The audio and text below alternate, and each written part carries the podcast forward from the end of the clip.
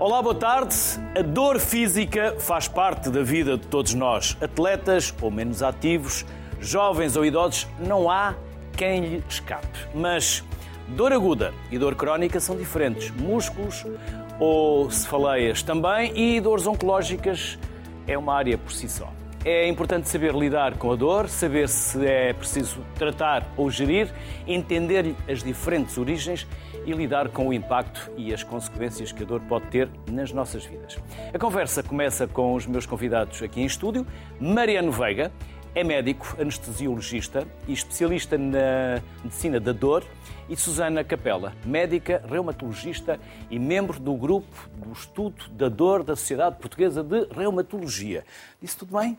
Sim, parece sim, sim. que sim. Se disse alguma coisa errada, corrijam-me, se faz favor. Antes de mais, obrigado pela vossa simpatia, obrigado pela disponibilidade para partilharem connosco vossos conhecimentos e saberes.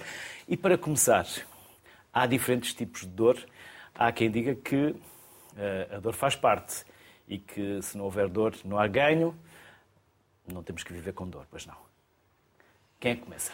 Aqui podem, podem se complementar, podem. Eu posso fazer uma pergunta a um e responder o outro, como quiserem. Isto é uma conversa e a conversa vai no sentido que vocês quiserem. Obrigada. Em primeiro lugar, obrigada pelo convite, porque o tema da dor é muito importante para muitos dos nossos doentes e, das, e de todas as pessoas, no fundo, que todos nós acabamos por ter um ou outro momento em que temos dor, mas há pessoas que convivem diariamente com essa dor e têm uma dor crónica uh, que os incapacita e que acaba, acaba por se tornar uh, a própria dor uma doença.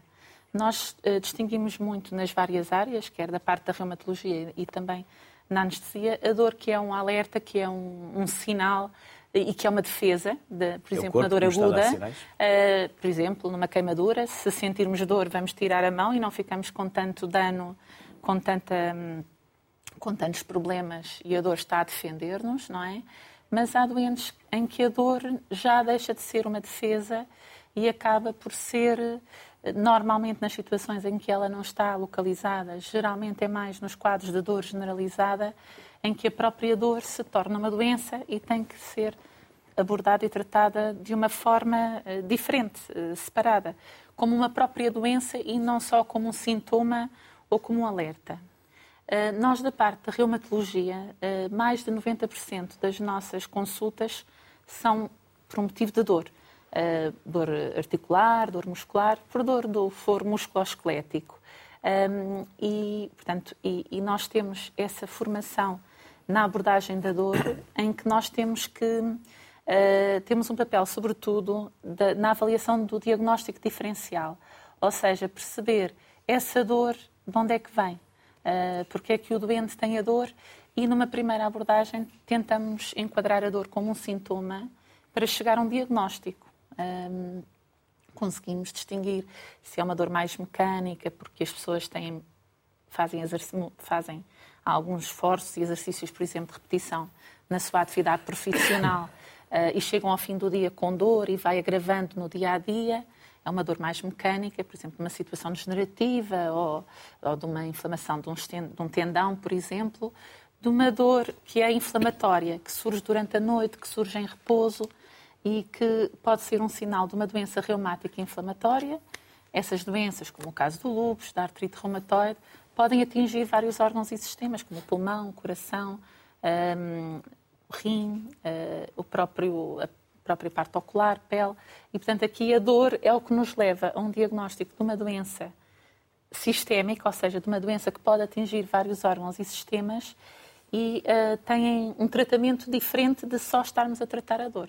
Podemos ter que fazer imunossupressores, temos tratamentos biotecnológicos, anticorpos dirigidos mesmo para a inflamação e, portanto, esta distinção entre a dor mais de atividade física dentro da parte musculoesquelética e a dor de inflamação é muito importante. Uhum. Por outro lado, hum, também temos, e isso depois o Dr. Mariano também poderá uh, falar dessa questão, porque também uhum. na área da anestesia uh, também é importante, a importância de nós centrarmos o tratamento da dor no próprio doente, uma, uma abordagem muito centrada no doente porque cada doente tem a sua vivência, tem, digamos, os seus traumas, até eh, situações com que se deparou, e a mesma dor, até pode ser no mesmo local, pode, é sentida de forma diferente. próprios tratamentos. Há doentes que não querem, por exemplo, fazer nenhum tratamento uh, de infiltração ou intraarticular. Outros doentes preferem injeções, outros não, podem, não, não conseguem ouvir falar em injeções. Portanto, uh, cada doente é um doente e nós temos que centrar a nossa abordagem da dor no doente e fazê-lo de uma forma holística, tratá-lo de uma forma multidisciplinar com as várias áreas. Portanto, na nossa parte da reumatologia, o controlador é fundamental, mas o diagnóstico diferencial e o tentar perceber o que está por detrás da dor é muito importante. Por exemplo, na fisiatria, já a dor é mais abordada no impacto funcional e no tratamento da dor em si, já não tanto no diagnóstico diferencial das doenças reumáticas inflamatórias e também na, eh, na anestesia também acaba por se complementar. Mariana. Então, uh, as unidades de dor nos últimos anos mudaram tendencialmente a forma de estar perante os doentes. Como a Susana falava, talvez nos últimos 20 anos estivéssemos muito vocacionados para o tratamento da dor enquanto sintoma, enquanto sintoma não, enquanto doença, sendo a dor crónica, não havendo a chamada investigação etiológica, que é, mesmo havendo uma dor crónica, tem de haver uma causa. O doente não está louco. Aquilo não é uma coisa que existe na cabeça do doente. Isso e é que... outra dor que é psicológica. Que também é importante. também é importante. E cada vez mais eh, as unidades de dor estão focadas em colaborar com os serviços como a reumatologia, a fisiatria, a neurocirurgia para, numa primeira instância, se nos chega um doente com dor crónica, nós temos de excluir a patologia sempre inflamatória, que é o nosso medo da reumatologia, e patologia a chamada degenerativa da evolução da, da idade, que muitas vezes necessita de cirurgia. A partir daí, nós também fazemos o diagnóstico de síndromes dolorosos crónicos, sejam eles os degenerativos, os pós-operatórios, muitos doentes que são operados têm uma grande crença na cirurgia e continuam com dor no pós-operatório, que é uma coisa, é um mal grande. Na Europa há cerca de um milhão de casos por ano, dor crónica pós-operatória. Uh, e os doentes também que têm os chamados síndromes dolorosos gerais, como a, reumatologia, como a, a fibromialgia, que são doentes que têm síndromes de amplificação de dor e que muita gente lhes diz que a dor está na cabeça deles, mas se o doente a vive, a dor é dele, não é? Uh, para além disso, uh, falava há pouco da, da, dor da alma e a Susana também falava de centrar o doente. Cada vez mais temos de perceber que os doentes não são rotulados tendo em conta a doença que têm. Cada doente tem a sua vivência, tem a sua forma de experienciar a dor. Há doentes que sabem que a dor é um caminho para chegar a um fim e há doentes que evitam a dor de toda a forma. E nós é que deste lado é que temos de ter algum jogo de cintura para perceber quem é que temos sentados à nossa frente. Vamos chamar mais uh, dois uh, convidados que vão entrar por Skype.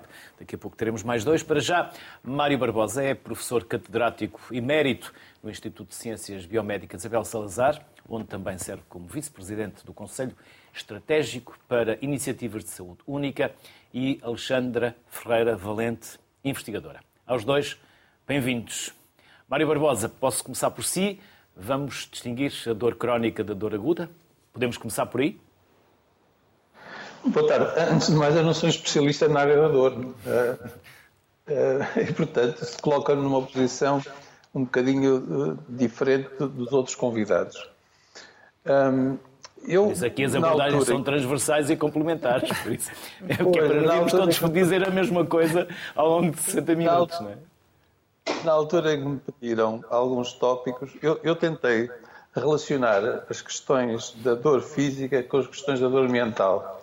Aliás, o Dr. Mariano agora também referiu essa questão ao dizer que às vezes a dor está na cabeça das pessoas. E, e, e, na verdade, durante muitos anos pensou-se que era o coração que sentia uh, os sentimentos, não é? Vinham do coração. Agora sabemos que os sentimentos, na verdade, têm origem no cérebro. E esta distinção entre saúde física e saúde mental, eu acho que daqui para alguns anos vai desaparecer, porque na verdade o nosso cérebro faz parte do nosso corpo. E, e, desse ponto de vista, e voltando à pergunta que me fez, eu acho que a dor crónica e a dor aguda também tem muito a ver com a nossa maneira de, de racionalizarmos ou não a dor. E, e, penso que grande, grande parte da dificuldade que nós temos em aceitar a dor é pelo facto dela ser transmitida da caixa que sente e onde chegam e de onde partem todos os sinais, não é? Apesar de a origem da dor poder estar localizada, por exemplo, no joelho, no caso de uma artrite reumatoide, não é? Mas, na verdade, a, a, caixa que centraliza todas as informações é o cérebro.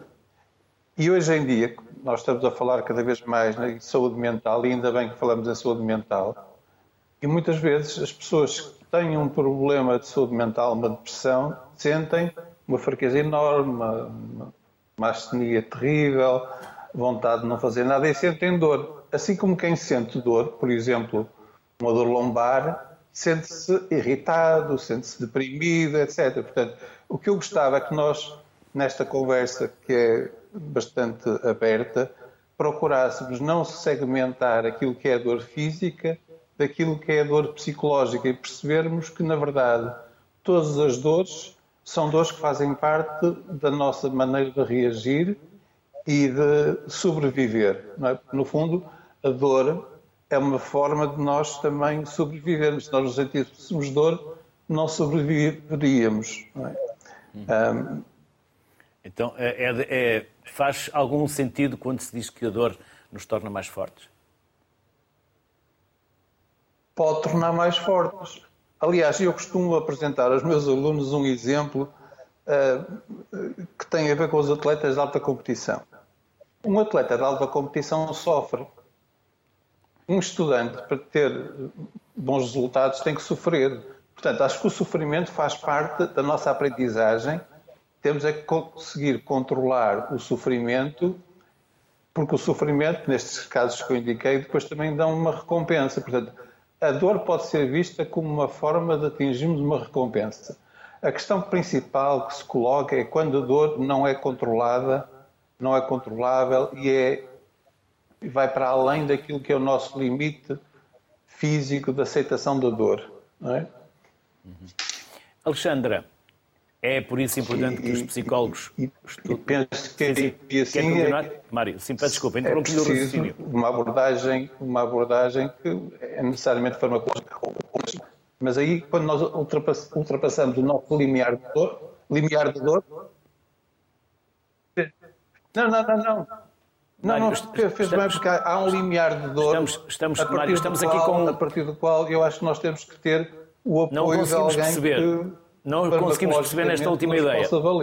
Mário, consegue ouvir-me? Não conseguimos ouvir nesta última ideia porque houve dificuldades na comunicação. Se uh, a comunicação for uh, novamente uh, suficiente para, para, para, para podermos ouvir, pedia-lhe que repetisse esta, esta última ideia. Caso contrário, refazemos a, a ligação porque não gostava, não gostava de ouvir com estes cortes. Vamos então, já percebi, vamos ter que refazer a ligação. Mário, já, já voltamos à conversa. Está bem? Alexandra, é importante por isso que os psicólogos também percebam e estudam a dor. Sim, antes de mais, boa tarde e obrigada pelo convite. Uh, tenho muito gosto de falar eh, de dor, apesar de a dor ser uma experiência desagradável para todos. Não é? E começar, antes de mais, por concordar com os colegas quando dizem que a dor aguda tem esta função de alerta uh, essencial para a nossa sobrevivência, é ela que nos diz que nós temos que uh, envolver-nos em ações que nos possibilitem preservar a integridade do organismo. O grande problema aqui está na dor crónica, que é uma dor, também ela, como uma dor aguda, multidimensional, complexa e subjetiva, mas que perde esse valor de sobrevivência e, portanto, não é já um, um, um alerta que nos deve empenhar no mesmo tipo de, eh, no mesmo tipo de ações. Quando eu digo que a dor é uma, é uma experiência subjetiva multidimensional, como disse, penso que o Dr. Mariano Veiga, não quer dizer que a dor seja uma experiência irreal. Não, a dor é real. Uh, McCaffrey uh, dizia, numa definição clássica de, de dor, que a dor é aquilo que a pessoa que sente dor diz que a dor é. E, portanto, eu também acompanho essa definição, aliás, com a própria definição da atual, que é da uh, Associação Internacional para o Estudo da Dor, também acompanha esta definição proposta por uh, McCaffrey. E é nesta natureza complexa e multidimensional da, da dor que radica, em primeiro lugar, a importância uh, do estudo da dor por pelos colegas da, da área da psicologia, mas também a intervenção dos colegas da Psicologia Clínica da Saúde nas unidades, nas unidades de dor. Vamos voltar já à conversa, Alexandra, está bem? Voltamos já à conversa. Permitam, permitam uma pergunta genérica que, enquanto há pouco vocês respondiam e agora também, durante esta conversa, se levantou. Nós procuramos sempre várias terapias, vários terapeutas, vários especialistas, várias formas de nos eh, minimizar a dor. E, por vezes, vamos à procura de técnicas que talvez não sejam as mais avaliadas, avalizadas. Devemos ter literacia também neste aspecto de Onde é que eu vou procurar quem me ajude a aliviar a dor e não ir aí à procura de alguém que me diz que tem uma receita milagrosa? Vamos dar aqui um pouco de literacia. Quem é que eu devo procurar se eu tenho dor? Uh, para não ir depois à procura de umas mesinhas ou de uns especialistas, ditos especialistas. Então, tendencialmente, se tem dor, devemos achar que é uma dor aguda, é uma dor protetora, como aqui já se falou várias vezes. É uma dor que nos está a indicar que há aqui um problema. E normalmente o problema, deve, o que nós devemos fazer é procurar qual é que é a causa desse problema. Normalmente, na, na sociedade, quando alguém lhes dói o peito, pensa que tem de ir ao cardiologista. Provavelmente poderá não ser, mas é bom excluir essa parte. Se lhe dói as costas, poderá ir ou a um reumatologista, ou a um fisiatra, ou a um ortopedista, pelo menos para excluir coisas grosseiras, fraturas, doenças autoimunes. Agora, tendencialmente, e eu, eh, contra isto pode ser um bocado sectário da minha parte, deve-se procurar um médico. Um médico que esteja normalmente associado a tratar as doenças daquela zona do corpo. O doente até pode não estar certo quando vai a esse médico, mas ao menos vai descartando coisas importantes de órgãos que ele acha que possa ter. Uma, cefala, uma dor de cabeça difícil, muito difícil de controle, deverá ir a um neurologista, pelo menos para excluir que não tenha nada de muito grave. Se não tiver, excelente. Agora, olhamos para isto de outra forma, mas primeiro tentar perceber se há alguma doença grave subjacente em que o corpo começa a apitar os alarmes a dizer é preciso procurar aqui o que é que temos. Eu pergunto isto também por eh, erro próprio, porque também houve uma altura em que eu tinha uma dor e me disseram, não, há um especialista que à noite acabei no hospital. Por isso, literacia todos nós necessitamos, porque quando dói, nós procuramos sempre alguém que nos possa resolver a questão o mais depressa possível. É, eu concordo com a Mariana, é importante haver sempre uma abordagem uh, inicial centrada no médico. Pronto. Os próprios médicos atualmente já têm um, ehm, mais conhecimentos, não, não quer dizer por consultarem um médico que vão ficar de parte os, os tratamentos não farmacológicos e que vamos insistir apenas na farmacoterapia. Uh, eu participei numa task force, numa task force europeia para construção de recomendações a nível europeu para a abordagem da dor na, por, por, por, médicos e profissionais de saúde no geral. E, através da revisão sistemática da literatura que fizemos, de facto, uh, o tratamento farmacológico é importante e as técnicas e a anestesia em termos de técnicas, nós temos dentro da reumatologia também técnicas diagnósticas e terapêuticas que são diferentes, a maior parte diferentes, mas que se complementam, mas não me refiro apenas à parte uh, das técnicas que podem ser feitas e às vezes os doentes acabam por estar a sofrer e, e não, não são vistos por um especialista e não têm acesso a estas técnicas, mas cada vez mais o tratamento não farmacológico, medidas não farmacológicas, são muito importantes. Um, a atividade física e exercício. não me referi um, a esses, referi-me a outros. Eh, mas, por exemplo, a higiene do sono, às vezes as pessoas não pensam nisso e controlar uh, o padrão de sono e a higiene do sono é suficiente para, para melhorar. Um, a, a, questão, às vezes, de algumas medidas um, uh, alternativas, digamos assim, de técnicas alternativas, uh, é um pouco, às vezes, a dificuldade de, de, de recomendação. Porque, por exemplo, a acupuntura médica tem já estudos também na área da dor não são, eh, a maior parte, tão robustos, não há tantas revisões sistemáticas da literatura, são estudos mais pequenos, mas já começa a haver alguma evidência médica, mesmo, por exemplo, na acupuntura. Osteopatia. Há doentes que realmente uh, sentem benefício.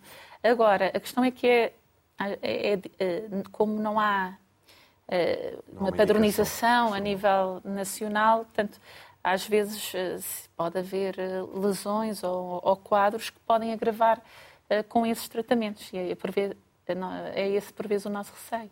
Mas, por exemplo, hidroterapia, hidroginástica, todas as medidas também da parte da medicina física e de reabilitação, todos esses tratamentos, no fundo, o papel do fisiatra e depois do, dos fisioterapeutas ne, ne, nesses tratamentos, também sempre com a supervisão médica do, do fisiatra, assegura-nos que, pronto, que não é que o que é feito não vai lesionar mais, não vai provocar mais dano. Uh, e pronto, não quer dizer que não possa ser eficaz, mas às vezes quem faz pode não, não, não, não, tem, em, em, Portugal não tem que estar certificado para fazer. Qualquer pessoa pode dizer, eu, sou, eu posso dizer sou osteopata e, e, montar uma clínica e fazer osteopatia. Uh, e, portanto, é essa um pouco a dificuldade no nosso, no nosso país. Outro, qualquer parte do mundo. Sim, é. sim. Vamos então chamar novamente Mário Barbosa. Há pouco, eu não sei se conseguiu perceber, nós não o conseguimos perceber na última ideia porque houve uma falha na comunicação. Por isso, se tiver essa amabilidade de repetir, eu gostava de podermos ouvir em boas condições aquilo que na altura estava a dizer-nos. Eu estava a falar naquelas questões hum, que têm a ver com o limiar da dor. Bom, e, e, agora a Susana, de alguma maneira, veio recordar esta questão sobre hum, o que é que nós devemos fazer. E há aquelas dores que moem, mas a gente aguenta, não é? Mas o facto de nós aguentarmos uma dor não significa que a causa da dor não seja grave. Um, o, o, o, Mariano referiu a necessidade de nós irmos ao médico e acho que é, é, uma, é um, um, um, conselho adequado. Mas muitas vezes as pessoas vão lá ao farmacêutico e dizem assim: Oh, doutor, oh, doutor, eu tenho aqui assim uma dor, tem alguma coisa que me dê? E a pessoa toma um analgésico e depois vai aguentando as dores, mas às vezes essa dor uh, tem por trás um, um problema físico grave e a questão é saber como é que a pessoa, perante estas dores que, que não matam, mas moem, não é? se deve comportar. Uh, atendendo aqui ainda por cima, nem todos os portugueses têm médicos de família e, portanto, não podem ir à, à, à, consulta conforme os médicos ou os doentes que têm médico de família gostariam. Portanto, o que é que se poderia fazer neste caso? Eu, felizmente, tenho médico de família, portanto, não sou um privilegiado em relação a outros portugueses. Há um milhão, mas, um milhão e 600 mil que não, não é? Não é? Mas muitos portugueses não têm e, portanto, o que é que eles podem fazer? Sinceramente, não sei. É, mas talvez o Mariano ou a Susana possam recomendar. Mas querem, a, querem interagir, minha... querem... Podemos, aqui, como é uma conversa, minha... vocês podem ir interagindo. Mariano, quer, quer responder? Eu... Sim, sim, já, já, já vamos, Mário. Sim, sim. Sim, sim, ok, ok, ok. Honestamente, se não tivermos médico de família, vai o que acontecer, vai acontecer o que acontece em muitos sistemas de saúde em que os cuidados de saúde primários não são privilegiados. É que o doente nos vai aparecer numa fase aguda, provavelmente numa urgência hospitalar ou numa consulta de, de ferida de urgência e vamos perceber que aquele quadro já deveria ter sido abordado há muito mais tempo. É sempre com prejuízo do doente. Mário, pode continuar. Não, eu, eu voltava àquela questão das dores suportáveis, não é? E da questão da, da, da, solução farmacológica para as dores. Eu acho que todos nós vivemos numa sociedade de prazer. Portanto, tudo que é dor, nós eliminamos da nossa vida. É? Nós vivemos numa sociedade de sucesso e aquilo que corresponde a um falhanço é terrível, ninguém admite falhanço, portanto ninguém quer sentir dor. E portanto nós vivemos numa sociedade em que a dor não é bem tolerada, até socialmente não é bem tolerada, não é? Mas hum, individualmente há limiares de dor e eu não sei muito bem se todos nós temos os mesmos limiares de dor, por exemplo. Hum, Costuma-se dizer que os homens são muito mais Uh, mariquinhas, desculpa a expressão. Eu também estava à procura, mulheres, também é? estava à procura do termo. Pode ser é? piegas, mariquinhas, como Piegas, quiser. qualquer coisa assim, não é? Pronto. Nós, nós, nós queixamos-nos mais, não é? Isso terá a ver, isso terá a ver com, com questões uh, culturais, com questões biológicas ou não? Eu não sei, mas eu queixo muito, por exemplo. É? Por isso, vamos caminhar para uma sociedade em que não teremos dor? Não, eu acho que não. Chegaremos lá alguma vez? Mário? Eu acho que não, acho que a, a, a, dor faz parte, a dor faz parte da nossa vivência, assim como o fracasso faz parte da nossa vivência. Por muito que, que não queiramos, devemos, fazem parte, não é? Eu acho que deviam fazer parte e nós devíamos valorizar a dor, desde que não seja insuportável, não é? Devíamos valorizar a dor, é aquilo que eu dizia há pouco relativamente aos atletas de alta competição, eles sentem dor. Uma pessoa que esteja a estudar ou a trabalhar e no caso da investigação nós sentimos dor, revolta pelo facto das coisas não correrem bem, é terrível nós gastarmos 90% do nosso tempo em resultados que não vão servir para nada e, portanto, isto dá uma sensação de descrença terrível, mas faz parte da vida porque os outros 10% depois recompensam. Portanto, a questão que eu coloco aqui assim novamente é, é que, o que é o limiar de dor aceitável hoje em dia, por exemplo, eu, se for ao dentista, sei que ele me vai dar uma anestesia para tirar um dente, é? mas há uns anos atrás não era preciso anestesista, não era preciso dentista, o barbeiro tirava os dentes e as pessoas continuavam a viver. Com um cordel de. Sim, sim, sim mas era o barbeiro, era, era, o barbeiro que tirava os dentes. Não é? Portanto, isto tem a ver com aquilo que a nossa sociedade tem vindo a aceitar ou não aceitar como sendo limiares de dor. Uh, agora, o que, é, o que é fisiologicamente aceitável como dor, eu penso que pode ser equiparado àquela discussão sobre e quantos anos é que nós vamos viver. É? Nós, hoje em dia, temos uma esperança média de vida que anda à volta dos 8, 80, 80 e tal anos. É? Há 40 anos ou 50 anos atrás andávamos nos 65. Não é? Uh, mas provavelmente as pessoas estão à espera de poder viver até aos 116, 120 anos. Isto tem a ver com o limiar da vida. Assim como existe um limiar da vida, teoricamente existe, uh, Existirá também um limiar físico para a dor? Isso tem a ver com a pergunta que fazia há pouco: iremos viver numa sociedade sem dor? Aqui em estúdio eu ouvi dois rotundos nãos. Sim. Certo. Até porque eu acho que o que se está aqui a falar é preciso distinguir claramente dois, dois caminhos. A dor aguda. Eu sou operado. Parte de uma perna e sou operado. Ah, vou ter dores no pós-operatório. É suposto. Agora, eu tenho uma artrose do joelho, ponho uma prótese e ao fim de três anos que tenho uma dor pior do que era antes e com características diferentes.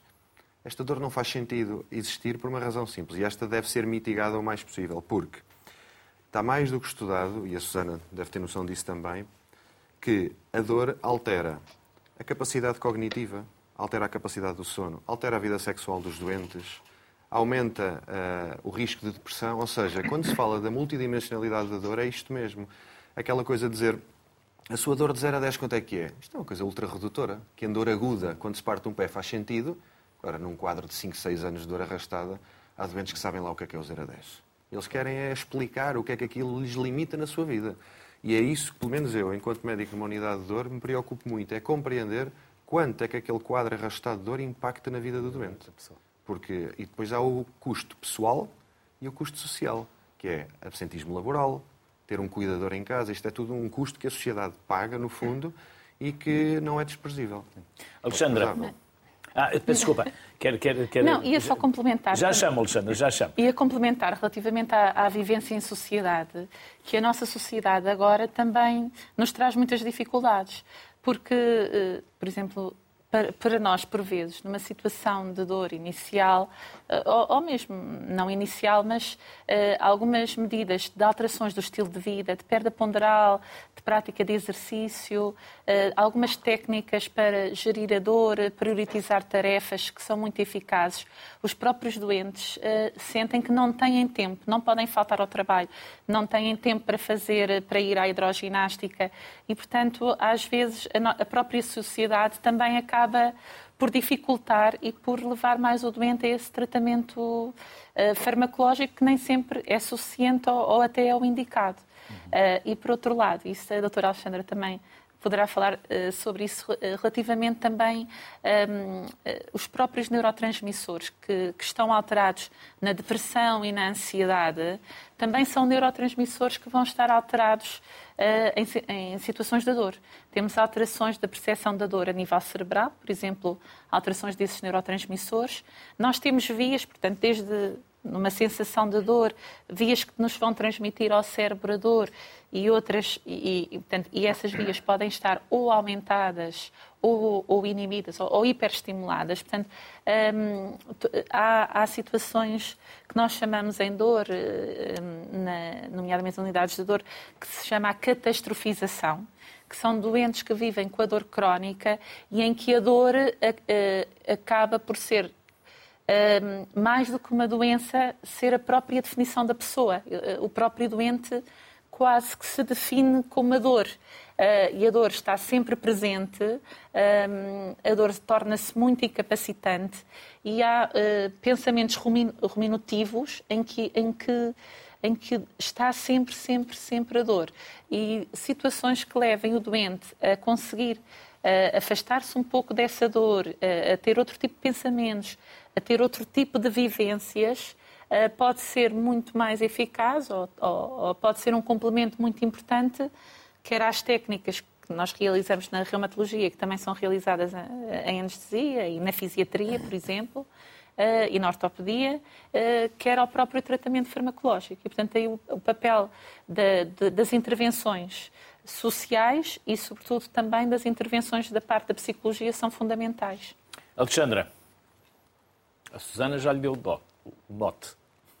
Eu gostava de, eh, de, pegar neste, nesta nota que o, que o Dr. Mário Barbosa nos deixou acerca do limiar da tolerância à dor, mais do que da intensidade, mas também da intensidade, para voltar à questão da multidimensionalidade da dor. Prim, das primeiras vezes, ou se não a primeira vez que se falou da dor como uma experiência subjetiva, eh, foi por altura da Segunda Guerra Mundial, foi um médico norte-americano que tratava civis e soldados norte-americanos em contexto de, de, de guerra, um, com o mesmo tipo de ferimentos. E ele dava-se conta que os soldados feridos, com ferimentos de bala, ou que eram sujeitos à amputação, ou que, ou que tinham fraturas, uh, diziam que tinham uma dor ligeira, uma dor leve, e não solicitavam ou solicitavam pouca analgesia. Enquanto que os civis uh, com o mesmo tipo de, de, de, ferimento com o mesmo tipo de problema, no mesmo estadio ou, ou com a mesma gravidade, do ponto de vista estritamente biológico, biomédico, um, ehm, solicitavam muito mais analgesia, eram muito mais queixosos. Na altura, este médico interpretou isto como sendo um sinal de que uh, a experiência de dor depende também da interpretação que eu faço da experiência. Portanto, pode ocorrer uma estimulação e a doutora Susana estava a fazer referência a isso, não é? Existe uma estimulação na periferia e esta estimulação pode ou não ser interpretada por mim como sendo um sinal de dor ou como sendo um sinal de alarme, e isto depende do quanto, do ponto de vista do sistema nervoso central, existe uma abertura ou um fechamento daquilo a que Melza Akiwal, portanto, dois autores também clássicos, chamaram de um portão. Eh, o portão cujo grau de abertura leva aqui a estimulação na periferia, portanto, num braço, numa perna, seja interpretada ou não como dor e uma dor eh, maior ou menor em termos de intensidade, mas também mais ou menos tolerável. O que é que faz com que esta, eh, esta experiência seja tão diferente de indivíduo para indivíduo quando o estímulo é exatamente o mesmo, exatamente com a mesma intensidade, com o mesmo tempo, com a mesma severidade.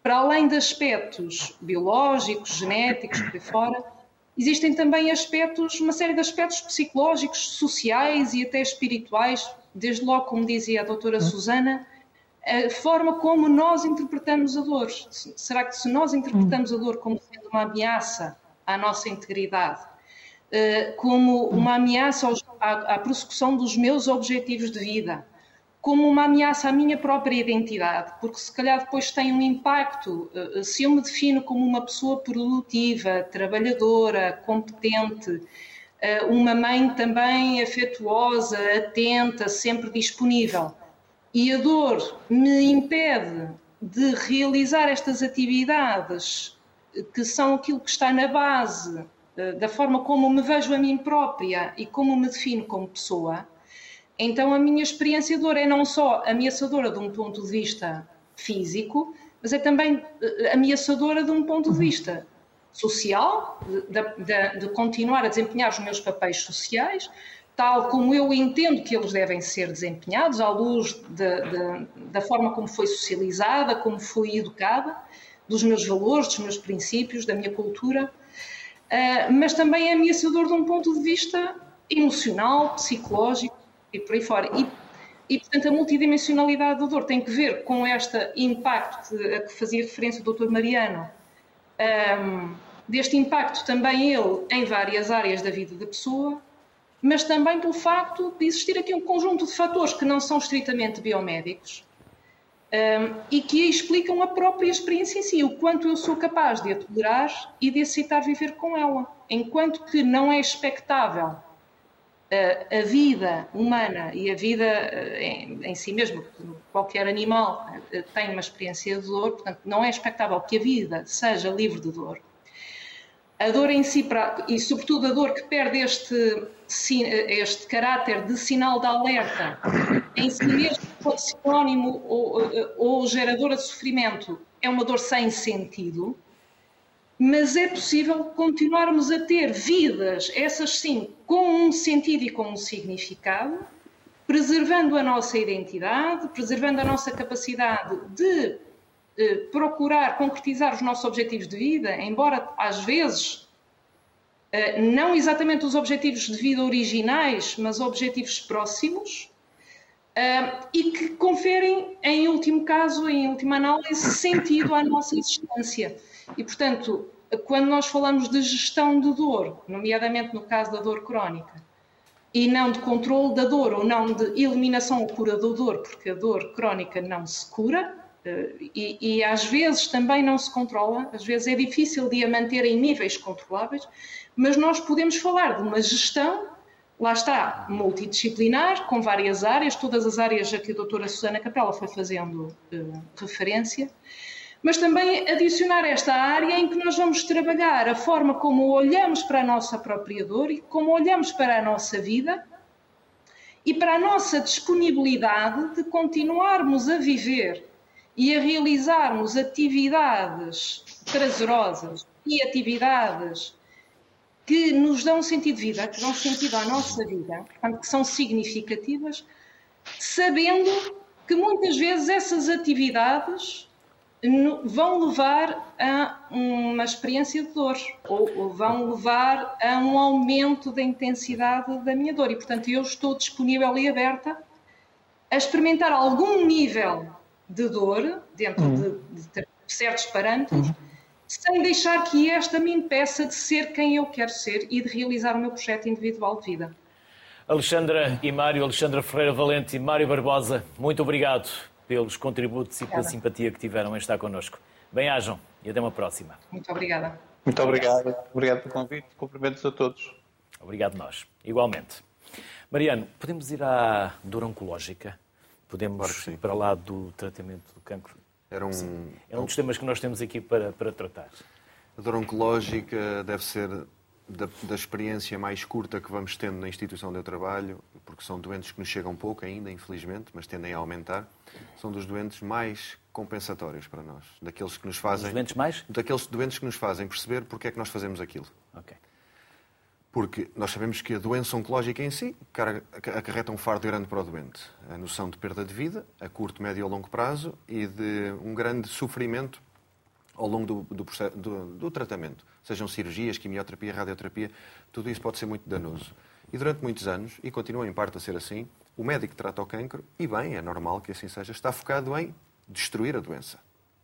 E nem sequer, muitas vezes, pergunta ao doente como é que o doente está a viver aquilo. Fala-se da doença, mas não se fala do que está à volta, da tal multidimensionalidade dos doentes. A dor oncológica pode ser de muito difícil controle, é por si só um fator, ou pode ser em alguns casos, de agravamento da doença, ou seja, a dor mal controlada faz com que o cancro possa estar mais mal controlado. E na dor oncológica há imensos procedimentos que fazemos, em que os doentes têm uma melhoria quase do dia para a noite. É, uma...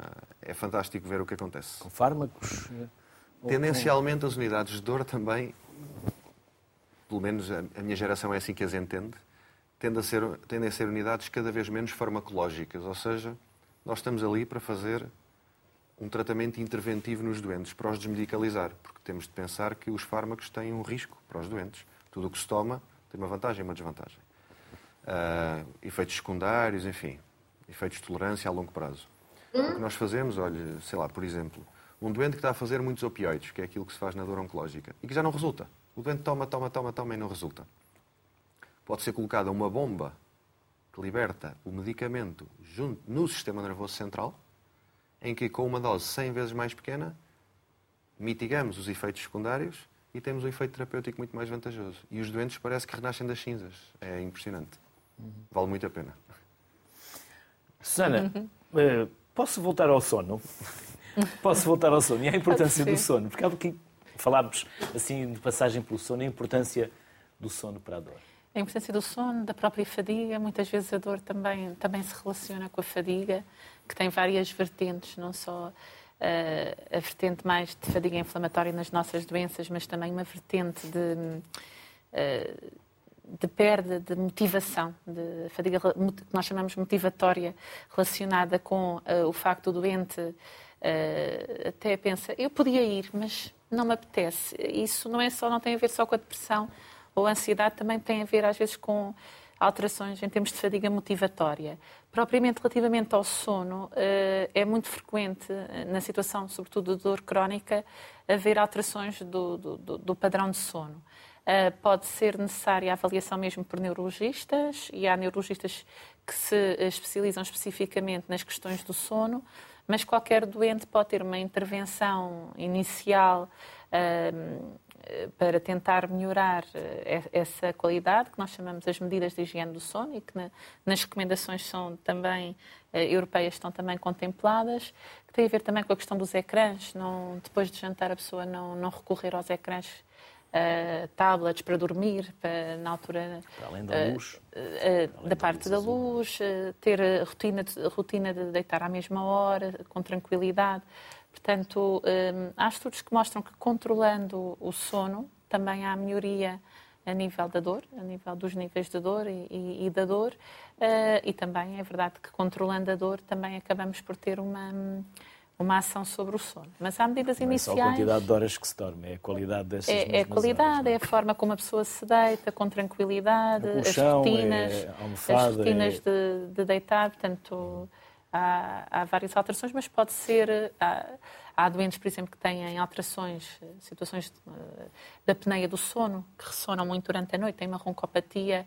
Uh, por exemplo, se, se houver doentes que tenham, que sintam, que digam lá em casa que ressonam muito, têm que ser vistos, por exemplo, na pneumologia ou na neurologia, porque há estudos do sono, por vezes, colocando umas máquinas para respirar, uh, para ajudar a oxigenar durante a noite. Ao acordar, os doentes sentem-se também muito mais rejuvenescidos, com menos fadiga, e o sono também é muito mais reparador, porque nestas doenças, por exemplo, o Dr. Mariano falou da, que o Mariano falou da fibromialgia, que é uma doença em que há uma dor generalizada, uh, em que há alterações da percepção da dor, da, da, da sensação de, com que o doente sente a dor, uh, aí a questão uh, das, da, das, alterações cognitivas, mas também a, a, questão do sono e da fadiga, são muito importantes. Portanto, às vezes temos o doente com dor e a dor é, é, o, é, é um, é, é um pilar importante de incómodo e de, e de, alteração da qualidade de vida e às vezes da própria função dos doentes, mas muitas vezes não é só a dor, é o sono, é a fadiga,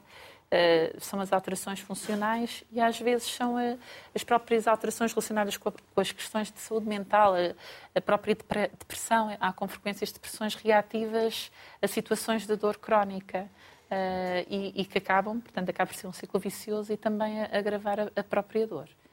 Vamos eh, trazer mais duas vozes, mais dois convidados é Karina Raposo, enfermeira na Unidade de Medicina da Dor no Hospital Santo António, no Porto, e Gabriela Fonseca, fisioterapeuta. ambas, obrigado. Karina, eu julgo que é a Karina que nos acompanha desde o início, porque nós não tínhamos sim, sim. e não temos vias para todos os Skypes ao mesmo tempo. Portanto, julgo que a Gabriela uh, conseguimos fazer o Skype um pouco. Hum, pronto, parece que também está do início. Karina, independente, Karina e Gabriela, independentemente daquilo que já aqui dissemos, podemos voltar a repetir. Uh, Sintam-se à vontade para o fazer, se acharem que é, que é importante para, para a nossa discussão. Karina, vamos começar por onde? Pela dor, pela sua gestão, pelo seu tratamento ou por outra área qualquer que entenda que é mais útil e mais importante? Eu tive muito bom dia eh, e mais uma vez gostaria de agradecer a direção do programa para poder estar aqui a partilhar uma temática que me é profundamente gratificante. Trabalho numa unidade de, de dor crónica há 18 anos, ou seja, ouvi muito sobre dor até o momento de hoje, muitas histórias de dor, mas muito sobre vidas de pessoas com dor. São aspectos muito diferentes. E, e há aqui um aspecto que gostaria aqui de realçar. Muitas vezes lemos nos artigos, portugueses sofrem com dor. dor e sofrimento são aspectos muito diferentes. Sofrimento é algo muito mais profundo e intrínseco na vida, com um, um peso uh, na vida da pessoa. Ou seja, nem toda a gente que tem dor sofre, nem toda a intensidade do sofrimento é igualado uh, à intensidade de dor. Eu acho que isso é um aspecto importante. Isso também realçando aquilo que efetivamente disse Alexandre, uma pessoa que tenho extremamente em consideração.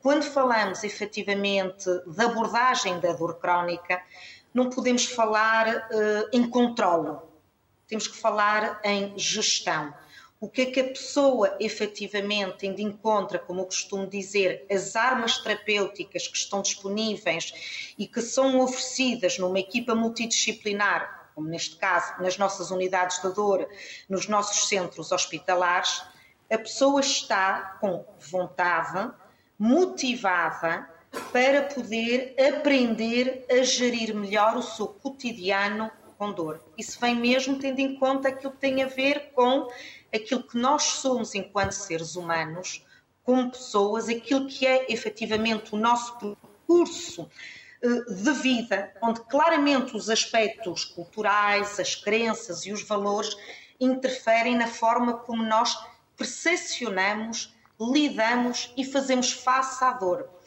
Claro que aquilo que eu estou neste momento a dizer é diferente tendo em conta o diagnóstico etiológico da dor. Temos aqui uma médica da reumatologia, onde aqui claramente nos disse que a dor é um dos sintomas que mais precursa nas doenças reumatológicas, verdade, senhora doutora? Verdade. Quando essa pessoa está com um tratamento eh, para a sua doença reumatológica dirigido, mas tem um determinado momento em que tem de forma consistente um agravamento da sua dor e da intensidade da sua dor, essa exacerbação de dor pode ser também um sinal de alerta. Verdade, senhora doutora? Não vai ser só, provavelmente, só com mais analgésicos, mas sim, se calhar, revisitar o seu médico reumatologista para perceber se a sua doença está relativamente bem controlada. Igual devemos pensar, independentemente daquilo que eu sou como ser humano, como percepciono e vivo e experiencio a minha dor, se eu tenho uma doença oncológica, ela tendo um determinado nível em que a pessoa, vamos assim falar, tolera, vivencia o seu dia a dia, tendo um agravamento da mesma, pode ter que aqui sinalizar alguma coisa. E temos também aqui uma fisioterapeuta que a palavra que mais deve ouvir é a dor e o movimento a cinisofobia. Não mexo porque dói, não dói, mexo mais. Ou seja, nós temos aqui várias condições de dor que nós temos que olhar de forma muito diferente, porque elas têm abordagens próprias. E eu sou uma férrea defensora. Já vimos aqui que a dor é um fenómeno altamente complexo, biopsicossocial, que envolve todas essas dimensões e eu sou uma ferra defensora da abordagem multidimensional e multidisciplinar. Ou seja, em que médicos das suas várias disciplinas, enfermeiros, psicólogos, fisioterapeutas, tendo em conta a condição de dor crónica que está uh, em causa na pessoa, são equipas que possam partilhar conhecimento para poder ajudar e fazer esse construto com o doente.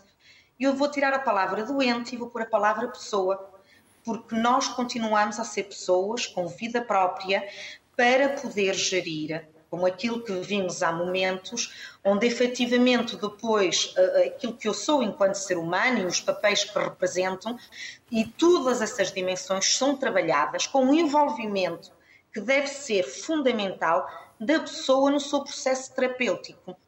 Quero eu aqui dizer com isso, pessoa que não está tão motivada a aprender e tentar gerir melhor a sua dor, a sua vida, fazer face a essas dificuldades, que está numa postura de somente uh, ter um controle externo por parte dos outros, a médio e longo prazo poderá não ter uma vida tão satisfatória, porque vai sempre procurar ajuda sem refletir de forma mais cuidadosa como é que eu estou com o agravamento da minha dor, quais foram os fatores que aqui poderão ter influenciado, estamos a falar sempre de uma situação de dor crónica, obviamente, quais são os sinais e sintomas que me devem aqui fazer procurar cuidados ou, eventualmente, aquilo que eu posso gerir desde estratégias farmacológicas como a não farmacológicas. Dizia também há bocadinho o professor Mário aqui do ICLAS, estamos a viver cada vez mais anos e efetivamente a população idosa é uma população eh, altamente vulnerável, frágil, onde sabemos que as doenças degenerativas musculoesqueléticas e osteoarticular percursam na degeneração do corpo humano e questionamos, queremos viver mais anos, mas com qualidade de vida. Darmos mais, é mais, se prepara, darmos, se prepara darmos mais anos à vida, mas também mais vida a esses mesmos anos. Gabriela, Exato. recuperação. Olá, boa tarde. Antes de mais, muito obrigada pelo convite para estar aqui. Tratamento, recuperação, pode começar também, sim. Uh, e bem, estava aqui super interessada a ouvir uh, tudo o que aqui a colega tinha para dizer. E realmente, quando se fala em fisioterapia, uh, muitas pessoas pensam logo em dor. É, é muito verdade isso. Uh, portanto, uh, uma coisa que nos chega muito é a dor, embora eu trabalhe mais com pessoas com doença neurológica, mas que na realidade quase todas elas têm uma dor, se não mais do que uma dor para se queixar. E para mim, enquanto fisioterapeuta, a primeira coisa que eu penso é em tratar ou tentar trabalhar aquele equilíbrio ou a marcha, uh, mas na realidade eu não posso também ignorar aquela dor porque ela faz parte uh, da vida daquela pessoa. E eu vou ter de tentar procurar ajudá-la a, uh, a ter estratégias para conseguir viver melhor com essa dor, estratégias que não causem grandes entropias, por exemplo, quando as pessoas, neste caso destas, estas pessoas com doença neurológica, eh, que já tomam muitos medicamentos, estar-lhes a sugerir ainda, elas depois dizem logo, ah, mas se eu for ao médico vou tomar mais, vou tomar mais medicamentos. Uh, e, portanto, uh, isto assusta-as um pouco, na realidade já são polimedicadas, uh, e, portanto, é tentar ajudá-las com outros tipos de meios, com meios físicos e terapêuticos, sei lá, ensiná-los a não chegarem ao limiar de dor tão elevado e, antes dele ser muito difícil de, de controlar, conseguirem controlá-lo, com, por exemplo, com um calor, com um saquinho de água quente, sendo que isto não é a melhor técnica, mas pronto, com os alongamentos e, acima de tudo, também gostamos de tentar prevenir uh, utilizando o exercício físico. Nós gostamos de, uh, mesmo com estas pessoas que, como, como estava aqui a dizer há pouco a, a colega, uh, na realidade elas dói, então mexem menos e então cada vez mexem menos porque dói.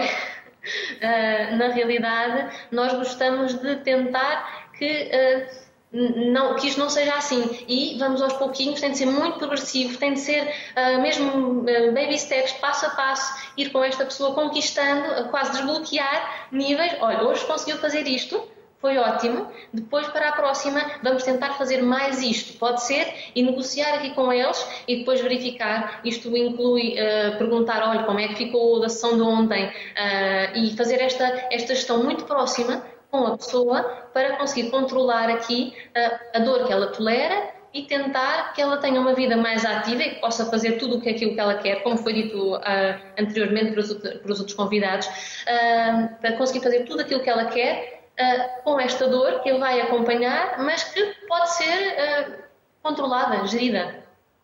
E para que não cheguemos a esse ponto, Gabriela, termos uma vida ativa, com exercício físico, com hábitos saudáveis. Uh, já foi falado, higiene, uma boa higiene de sono é muito importante, uh, boa alimentação, boa hidratação. Bem, e uh, eu, como fisioterapeuta, trabalho hidratação, com exercício que é uma coisa que por vezes nos esquecemos, não é? Hidratação, não. sim. Exercício físico também. Nós o que tentamos é, mesmo uma pessoa que nos chega aqui com, com uma dor aguda, sei lá, lesionou-se, trouxe um problema qualquer, o que nós tentamos sempre é tentar depois integrá-la, por exemplo, numa aula de pilates clínico ou uh, conseguir realmente que ela adira a, uma, a algum tipo de exercício uh, que goste e estimulamos muito isso para que a pessoa, a longo prazo, mantenha esta forma de prevenção, isto porque eh, realmente o exercício físico é responsável por libertar uh, neurotransmissores muito importantes que nos ajudam uh, aqui a, a modular a dor. Muita hidratação até para que se possa reduzir a hipótese de aparecer uma pedra num rim e aí a dor. Como dizia uma vez uma médica no hospital, já vi homens valentes rebolarem aqui no chão, por isso, quando, quando sentir dor, não se preocupe em manifestá-la. Gabriela Fonseca e Karina Raposo, um enorme obrigado pelos vossos contributos. Bem-ajam. Obrigado. Susana, faz parte de uma task force? Uh, sim, relativamente à Task Force Europeia da EULAR, portanto, que é, um, no fundo, a, a, Liga Europeia das Doenças Reumáticas, uh, para formar as recomendações uh, precisamente para médicos no geral e para profissionais de saúde na questão da dor de origem, não na dor oncológica, portanto, na dor musculoesquelética, osteoartrose e relacionada com as doenças articulares inflamatórias, portanto, com doenças do foro autoimune uh, dentro da reumatologia.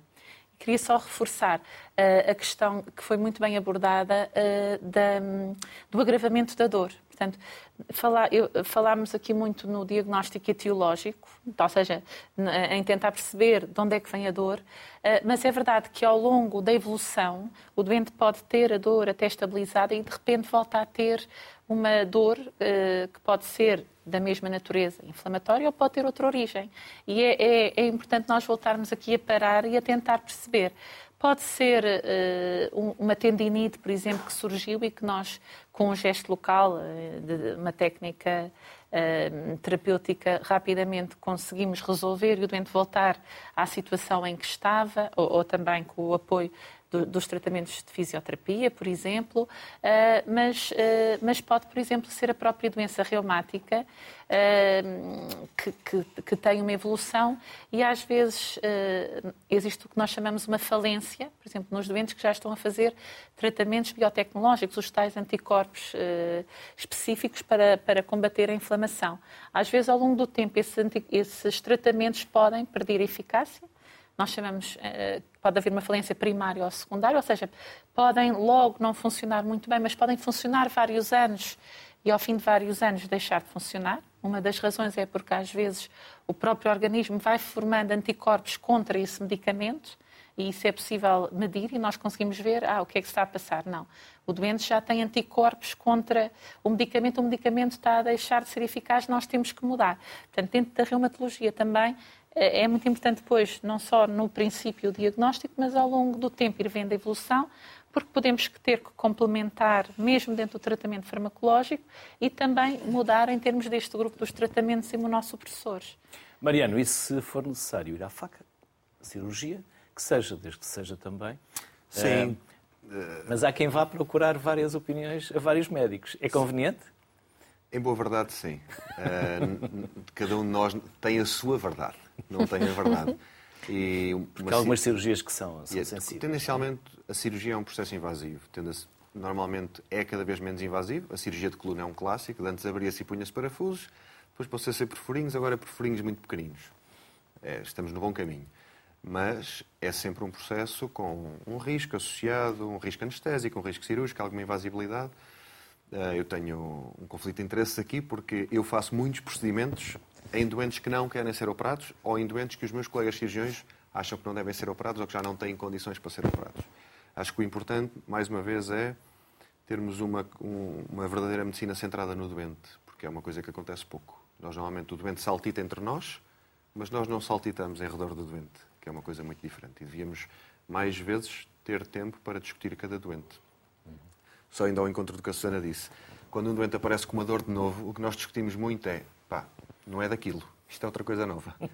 Temos sempre de perceber, não esquecer que, apesar de ser um doente com uma história de cronificação de doença, se tiver uma exacerbação, sempre, sempre, sempre pensar que pode ser uma coisa danosa para a vida do doente, para além da dor, e tentar perceber o que é. Mariana e Susana, foi um gosto enorme receber-vos aqui.